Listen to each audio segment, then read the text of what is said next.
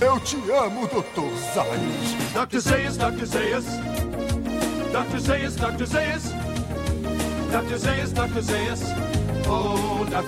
Olá, eu sou o Roberto II e você deve lembrar de mim como um homem entre 18 e 49 anos e que todos escutam a minha opinião, não importa o quão estúpida ela seja. Bom dia, Springfield. Meu nome é Lucas Rezende. I'm just can't do. Filme errado.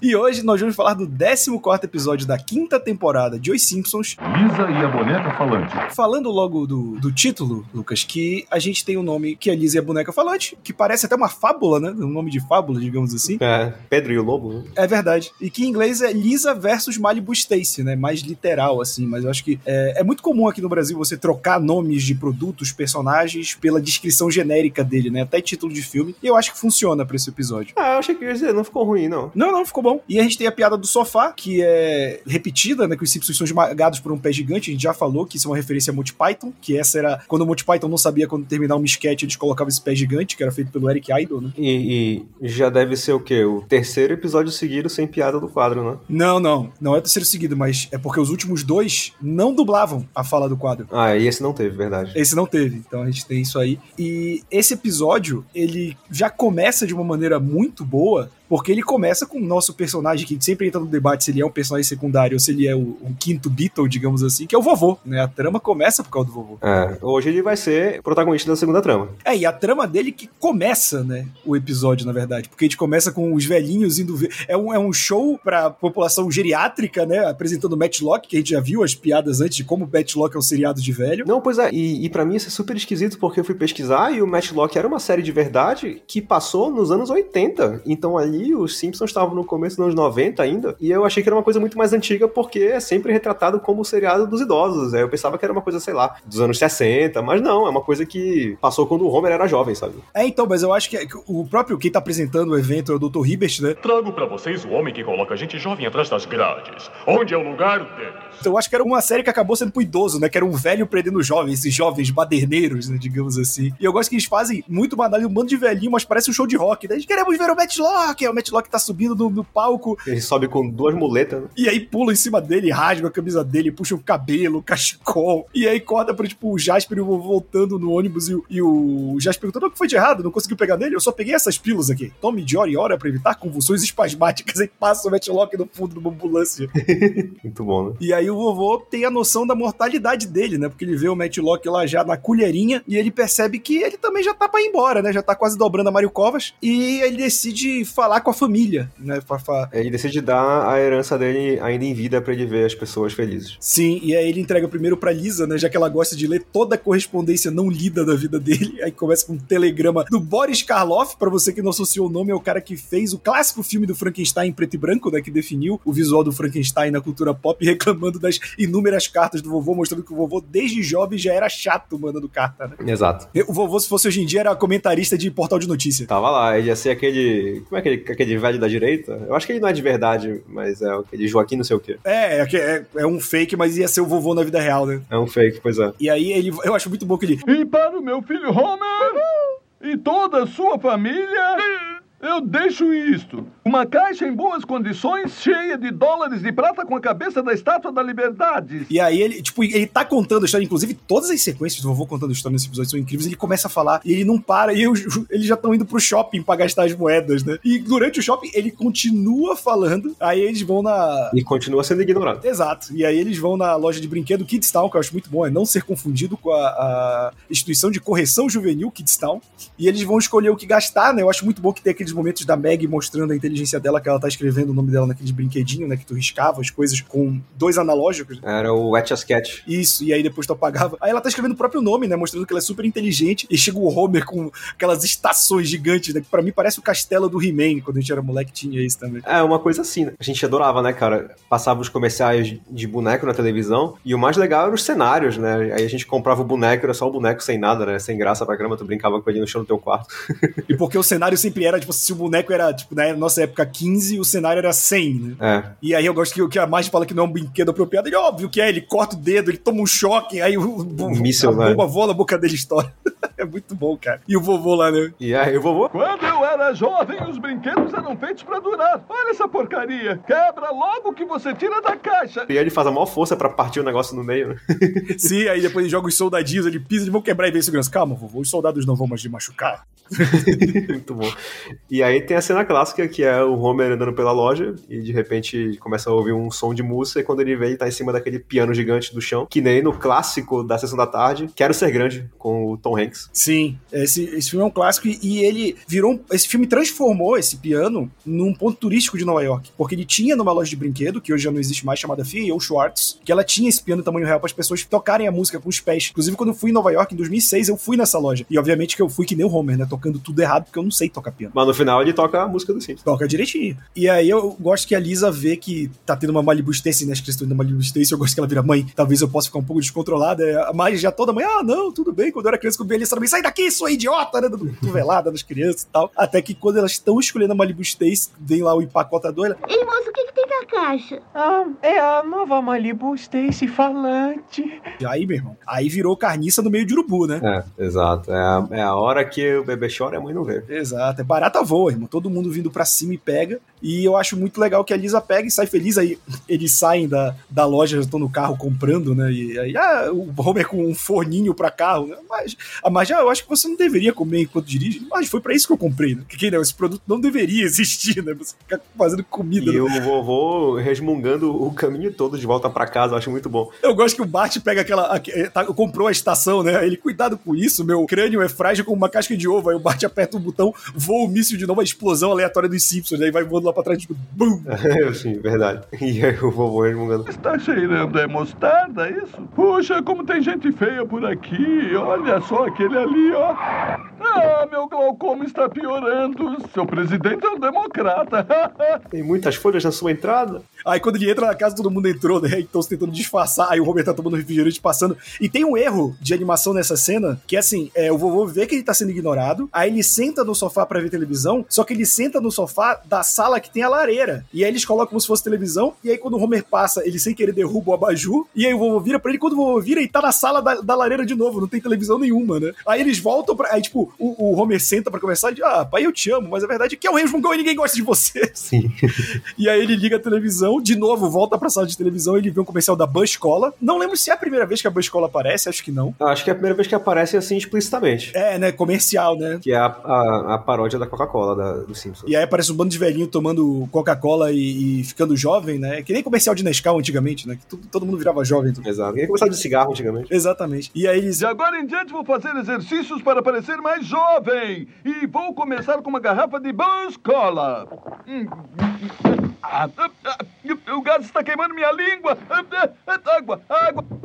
Cara, toda essa sequência inicial do vovô é espetacular, cara. É muito bom. E aí a gente corta pra Lisa vendo a boneca, né? Ela testando a Malibu Stacy, falando que, porra, é, é, isso é uma alusão ao que aconteceu no mundo real, né, Lucas? Em 92 a gente tem o lançamento da Barbie falante, e acontece a mesma coisa que acontece nesse episódio. É, era a, a Teen Talk Barbie, que era uma Barbie feita pra falar com uma adolescente da época, mas que pegou super mal porque ela só falava futilidades, tipo, vamos fazer compras, ou então falava de garotos, e aí ficou mal representado o que era ser menina nessa época. É, a frase que ficou símbolo, né, dessa, dessa boneca foi: ah, as aulas de matemática são difíceis, né? De meio que as meninas não são boas em matemáticas. Isso deu uma controvérsia gigante na época. A, a Lisa fica é, assustada com isso. Eu só não lembro agora a ordem se ela conversa com as amiguinhas dela primeiro e depois com o pessoal na sala de jantar ou é o contrário. Eu acho que é primeiro com as meninas, porque eu, eu- o que eu tenho anotado aqui é a primeira cena das meninas, e porque tem um, um erro de dublagem nessa cena, Tem, tem. que a menina puxa assim, e aí elas estão falando as coisas lá, que a, a, que a Malibu Stacy fala, e aí a Lisa fala, ei, vocês não acham que tem alguma coisa errada com as suas bonecas? As coisas que elas dizem são sexuais, só que em inglês ela diz sexista, não é, não é sexual, é sexist. E aí as meninas, ah, a Lisa falou uma palavra, não sei o quê. É, o vizinho falou uma- um palavrão, né? É, e aí tem uma, uma outra questão aqui também que é uma referência, porque quando a Isa pergunta se tem alguma coisa errada com as bonecas, uma das meninas fala, sim, tem alguma coisa errada com a minha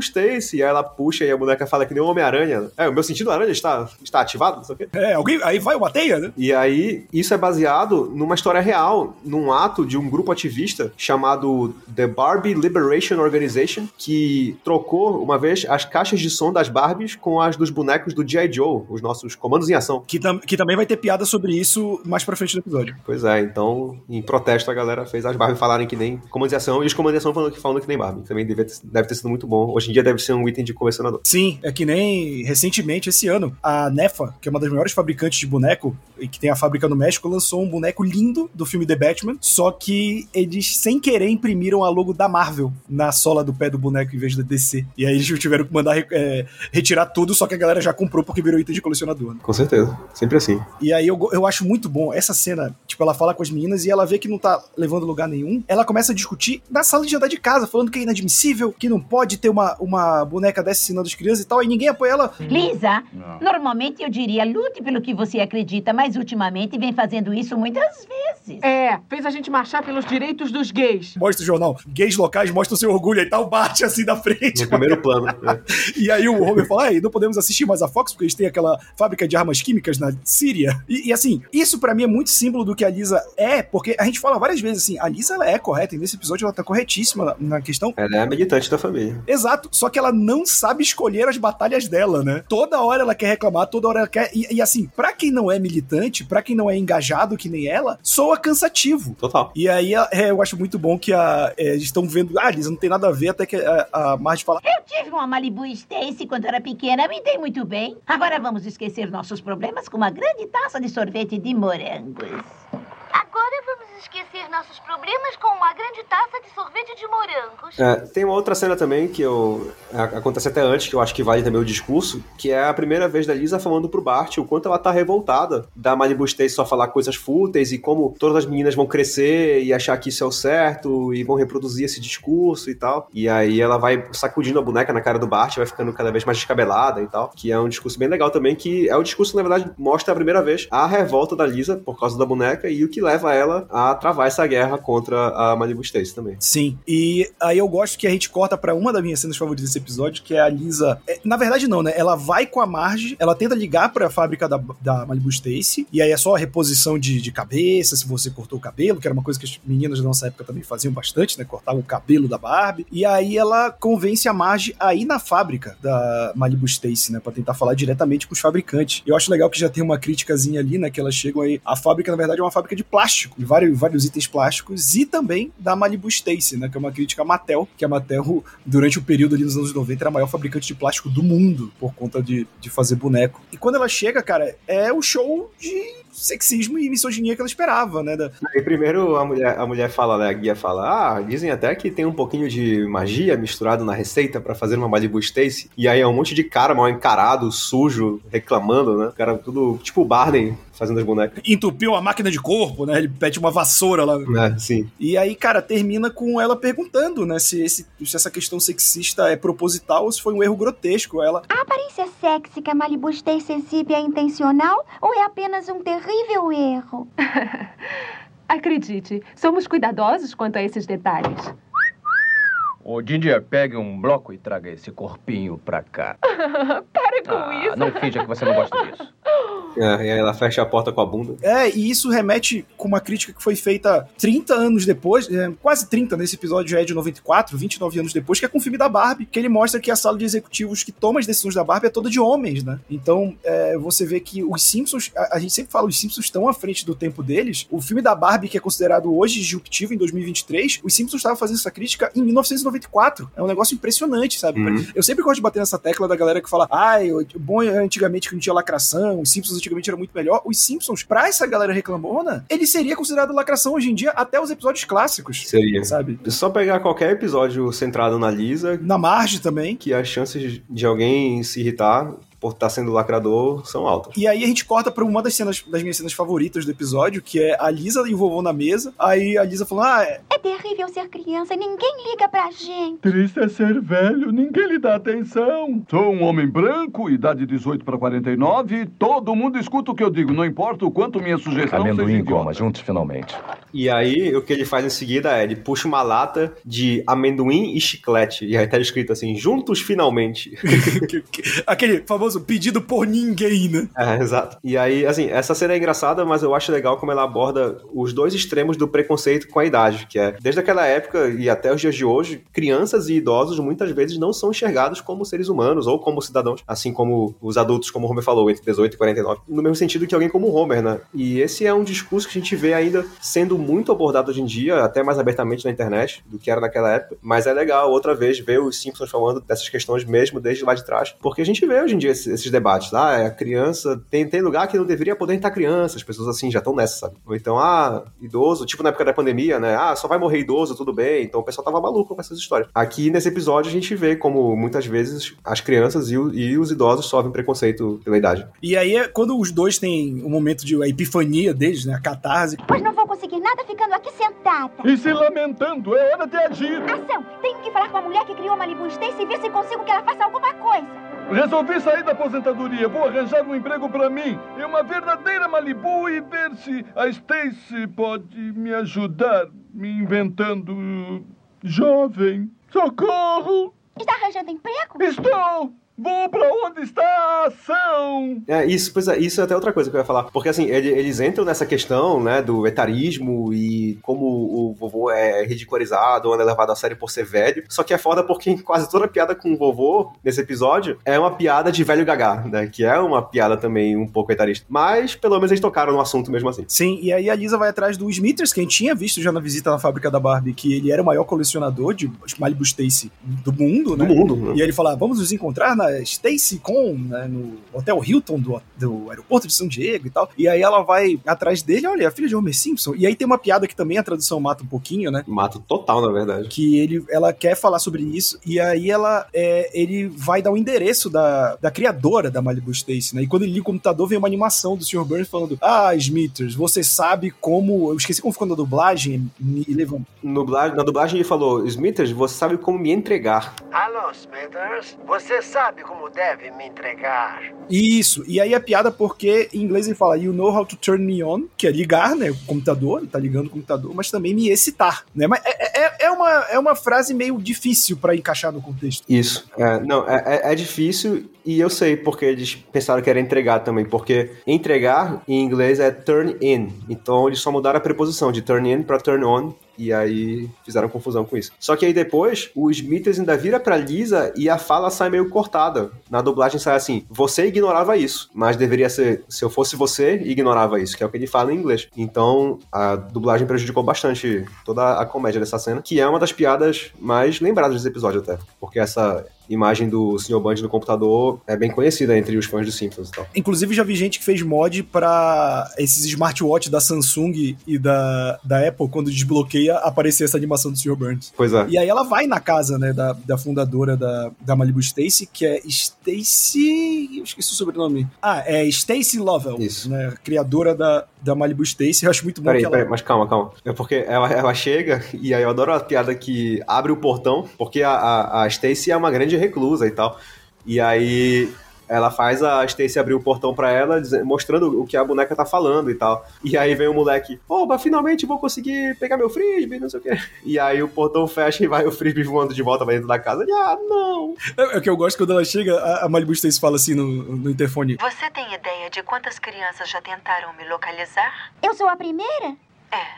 Eu acho muito bom que essa do Frisbee é muita gente jogando bola na rua, né? Quando a bola ia parar na casa do vizinho. Aí a galera, "Não, não, não chuta pra lá não. E a gente sempre chutava. Ah, também, né? Moleque é foda. E, e a Stacey é interpretada pela Kathleen Turner, que é a convidada desse episódio. Eu, assim, a Kathleen Turner é uma, uma atriz né, bem famosa, mas eu acho que muita gente vai lembrar dela como o pai do Chandler em Friends, que era drag queen. Sim, é, pra nossa geração é o pai do Chandler. Eu falei drag queen, mas nem não é drag queen não, né? O pai do Chandler. Então, essa é uma questão problemática dos Friends, porque em Friends ela é uma drag queen, só que é representada por uma mulher. E aí hoje seria uma mulher trans, né? Mas a discussão não existia na época do Friends. Pois é. Bom, fica aí então a, a errata. E também, pra quem gosta de animação, ela é a voz da Jessica Rabbit em Uma Cilada para Roger Rabbit, que foi a primeira vez que ela e a Nancy Cartwright, que é a dubladora da Lisa, trabalharam juntas. Que o filme é de 89 e a Nancy Cartwright faz umas vozes de personagens, assim, do- durante o filme. E a Kathleen é a Jessica Rabbit. Então elas já tinham trabalhado juntas nesse filme. E aí, é, é, cara, é aquele a socialite reclusa, né? Casarão, bebendo uísque de manhã e tal. E aí ela já tá meio que desiludida com a vida, né? Ela fala que. Na verdade, a Lisa acha que ela tem mais poder. Ela fala, Não, desde que me tiraram de lá em 74.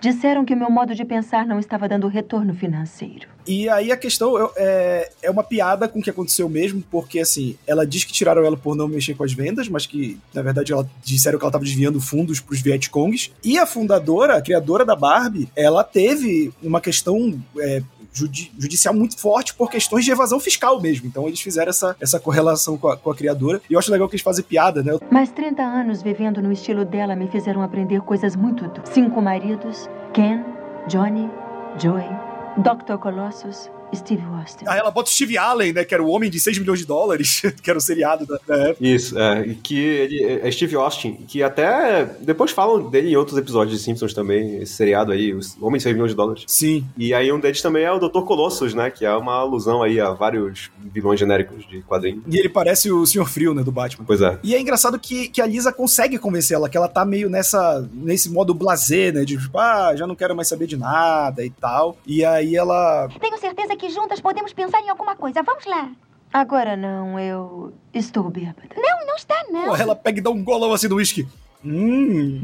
Elisa, eu volto amanhã. E aí elas juntas decidem criar uma boneca pra fazer frente a Malibu Stacy, uma boneca que não seja um estereótipo ruim das mulheres e tal. E aí a Lisa vai listando as mulheres que inspiram ela pra fazer a boneca, que ela fala: ah, a Gertrude Stein, que é uma escritora, aí a Kathy Guys White, que é uma cartunista, a Nina Totenberg, Elizabeth Stanton, que é uma ativista dos direitos das mulheres, que no começo do século XX lutou pelo direito das mulheres de votar, e a Eleanor Roosevelt, que foi a esposa do presidente Roosevelt, mas também era uma ativista dos direitos civis. E, e só essa cena que, ela, que elas vão discutir no próximo dia, tem mais uma piada com o G.I. Joe, né? Que no Brasil era comandos em ação, em que o terceiro marido dela, que é o Joe, ou seja, seria o G.I. Joe, chega pra tentar reconquistar ela, né? E aqui no Brasil, esse modelo em específico de G.I. Joe de comandos em ação é o Falcon. Falcon, é. Que voltou agora às prateleiras, e é igualzinho, cara. E aí a Elisa vai se inspirando nessas, nessas mulheres todas, e aí na hora de dar o nome, é uma cena muito boa, né? Que tá toda a família reunida pensando no nome, a Elisa.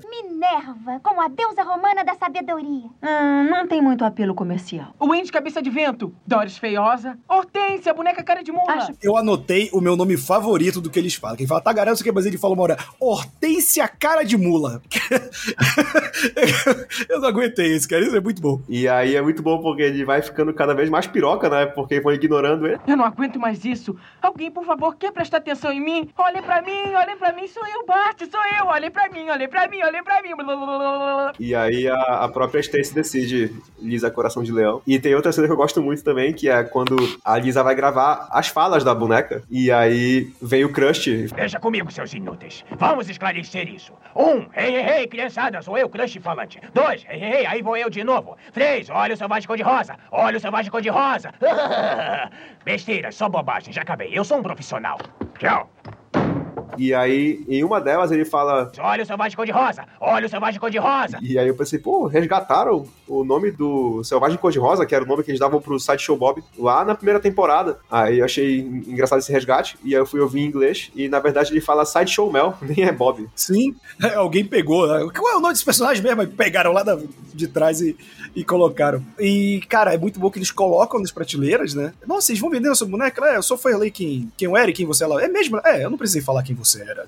e aí começa a vender. E aí a grande virada da boneca, na real, é porque a filha do Kent Brookman compra a boneca e aí ela quer que o pai faça uma matéria. Pai, minha nova boneca é muito melhor do que a Malibu Stacy. Faz uma reportagem dela. Por favor, querido, o trabalho do papai é trazer gente importante ao noticiário. No momento, estou preparando uma reportagem sobre o 40 aniversário de Beetle Bailey. ah, papai, isso é chato. Fale sobre a boneca. Bom, você estava certa sobre o muro de Berlim.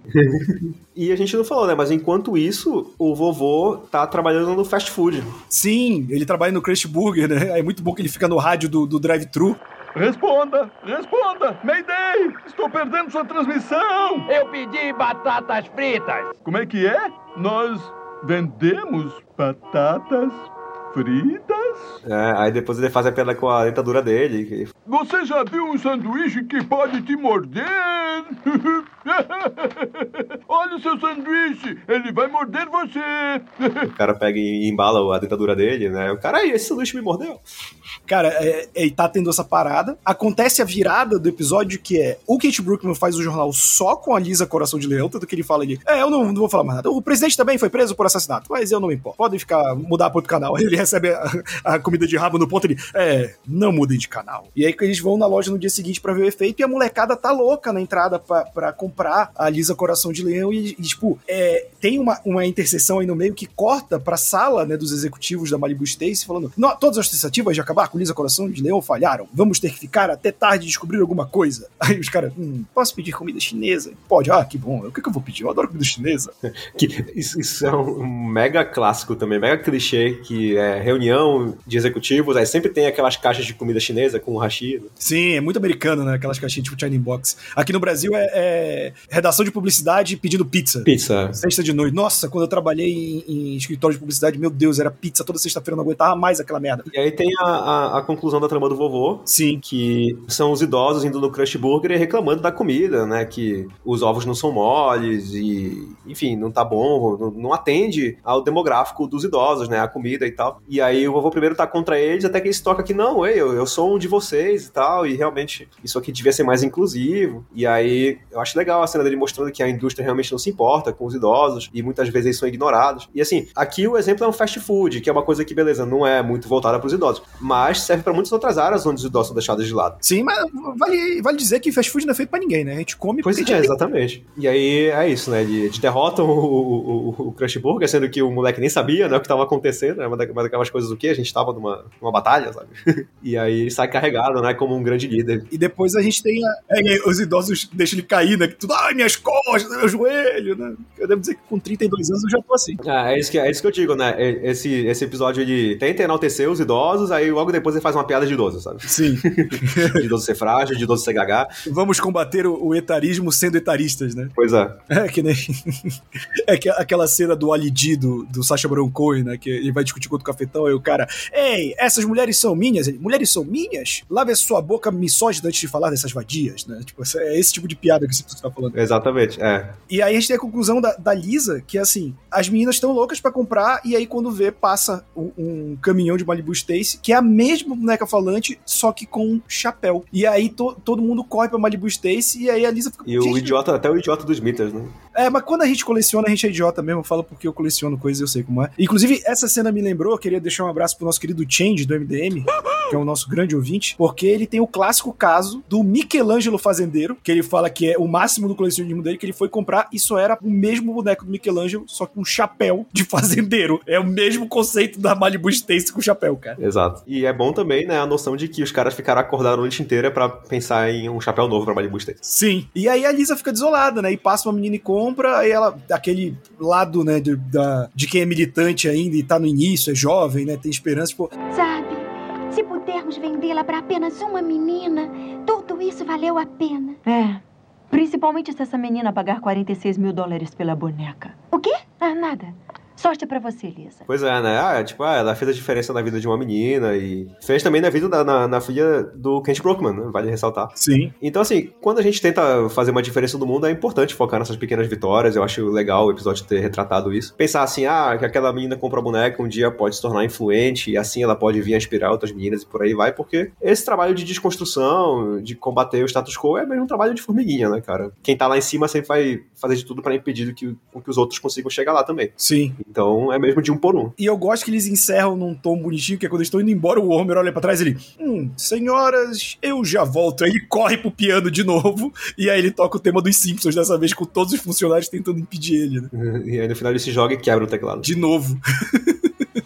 Cara, é, esse episódio, é, eu nem falei no início, a gente geralmente fala nisso, mas eu acho que ele é um clássico dos Simpsons. É, ele pode até não ser tão lembrado, mas ele tem muita importância. Eu pesquisando, né, a gente sempre faz a pesquisa antes de gravar, e eu descobri que tem uma dissertação de mestrado sobre esse episódio aqui no Brasil, da Universidade Federal do Rio Grande do Norte, que é do ano passado, inclusive, então é bem recente. Vou até dar os créditos aqui. É, da Laís Emanuele Borba de Brito, chamado Lisa e a Boneca Falante, uma análise sobre o mecanismo de reprodução de violência simbólica de gênero no sitcom Os Simpsons. Então, sabe o que a Lisa acabou de falar sobre se ela inspirar uma pessoa? Ela inspirou uma dissertação de mestrado, que é um tema muito importante, saca? É, até quem estiver ouvindo, se tiver conhecimento das redes sociais, puder mandar esse episódio pra Laís, fico muito feliz se ela possa ouvir a gente, porque, novamente, em 94, os Simpsons falando de um tema que até hoje é considerado tabu, o filme da Barbie saiu esse ano e é considerado disruptivo, então é uma discussão que até hoje a gente tá tendo, e cara, eles fazem isso com muito bom humor, esse episódio é recheado de piadas boas, a segunda trama do vovô, que fala do etarismo de maneira problemática ainda, mas lembrando que era 94, tem piadas excelentes, a dinâmica do Homer é uma frase que é uma piada, mas é bem crítica também, então eu acho que esse episódio, assim como a maioria dos episódios da Lisa, ele é mais crítica que humor, só que sem perder o humor que faz a gente gostar dos Simpsons, cara. Esse episódio é um 10 de 10 pra mim. Maravilha. Bom, contigo falando, eu até comecei a pensar mais e passei a gostar mais também. Quando a gente chegou aqui nessa parte, eu não tava pensando que tu ia chamar esse episódio de clássico, mas agora eu vou chamar de clássico também. E, assim, né, hoje em dia, com o filme da Barbie ainda em alta, fazendo bilhão de dólares no cinema, e no próprio filme a gente viu várias Barbies diferentes, a gente viu Barbie trans, Barbie gorda, a Barbie presidente é negra, a gente vê o quanto esse estereótipo da Malibu Stacy do desenho foi sendo desconstruído de lá pra cá, se passaram quase 30 anos desde aquele episódio saiu, até o filme da Barbie, que eu não, eu não posso afirmar, mas eu acho que a Greta Gerwig se inspirou um pouco, pelo menos nesse episódio, para algumas partes, porque tem muitas semelhanças. A subtrama do, do vovô foi a parte que me incomodou um pouco mais, porque ela dá muitas escorregadas nessa, nessas piadas que são o, o, puro estereótipo do idoso frágil, do idoso esclerosado, que eu, eu preciso admitir que às vezes eu acho engraçado também, é, um, é uma coisa que eu ainda preciso trabalhar em mim, porque eu sei que um dia eu vou ser velho se eu tiver sorte. Então, fica numa zona meio esquisita, onde eu acho que eles queriam abordar o tema, mas ao mesmo tempo não podiam deixar o humor de lado por muito tempo, porque a trama da Lisa era uma trama de muita militância, então eles podiam acabar pesando muito a mão e acabar prejudicando a comédia, então acabaram tendo que recorrer a essas piadas com o vovô. Então, eu gosto desse episódio, acho que é um episódio que envelheceu bem quando a gente vê o debate das bonecas reaquecido nos dias de hoje, e a questão da representatividade tá mais importante do que nunca, mas ao mesmo tempo é um episódio que, para quem não foi iniciado em Simpsons, podem achar as partes do vovô sem graça ou datadas, mas é um belo episódio, sem dúvidas, e, e o fato de ter inspirado uma mulher ter feito uma tese de mestrado sobre isso já denota o quanto ele é profundo em questão de roteiro e em questão das ideias que ele aborda. Então, um belo episódio. Então, com isso, chegamos ao fim de mais um Eu Te Amo, Doutor Zaios. Lembrando que se você quiser ver esse muito mais conteúdo de Os Simpsons, é só assinar o nosso feed. Estamos em todos os agregadores de podcast, no Spotify e no Deezer. E se você gosta da nossa edição, é só conferir o trabalho do nosso querido Fred, nosso editor, lá no Instagram, fredorento12 tá fazendo esse trabalho, ajudando a gente nesse projeto. E se você quiser ver mais também, é só conferir as redes sociais da Hora Suave, meu canal no YouTube, que a gente coloca os cortes, com imagens, informações e tudo mais que a gente trouxe nesse episódio. E até semana que vem. É isso aí, pessoal. Até semana que vem. Fui! Show! Thank you, come again!